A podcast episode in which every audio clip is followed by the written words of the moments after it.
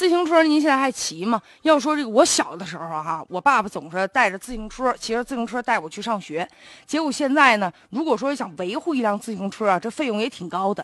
就在这个南京两会上，市人大代表陈丹平呢，就这个自行车。公共自行车这一事儿，就像这个南京市交通局长陈雷就提问了，说咱呢。江宁是南京最早投入公共自行车的，这两年呢，逐渐原来的旧车不行了，开始要换新车了。据说呀，原来一个自行车成本也就二三百块钱，结果每年需要花费一千多块钱的管理费。而目前呢，一辆自行车的生命周期在五六年，算上所有的成本，这一辆车在一个生命周期里面就得花七千多块钱，是不是有点太贵了？现在让人觉得就真的有必要吗？全国各地都有这个绿色出行，而且呢，大搞这个公共自行车的工程。现在呢，这个工程到底能不能节俭，到底能不能绿色，有没有效果，这也引起了争议了。有的地方就由于啊，这个系统质量太差，不但没有方便老百姓，反而给大家呢添了堵，添了麻烦。还有的由于这个费用太高，引来了质疑了。这不就是花架子吗？劳民伤财。南京的这一辆车，在一个生命周期七千块钱左右啊。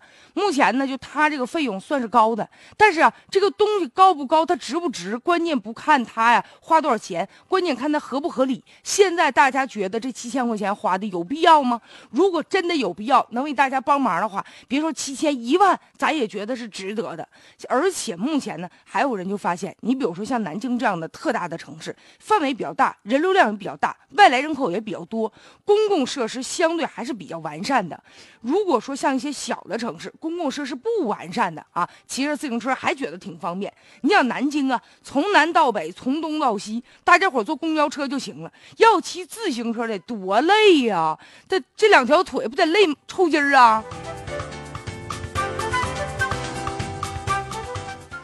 而且就是真的骑自行车的话，现在这个自行车车道。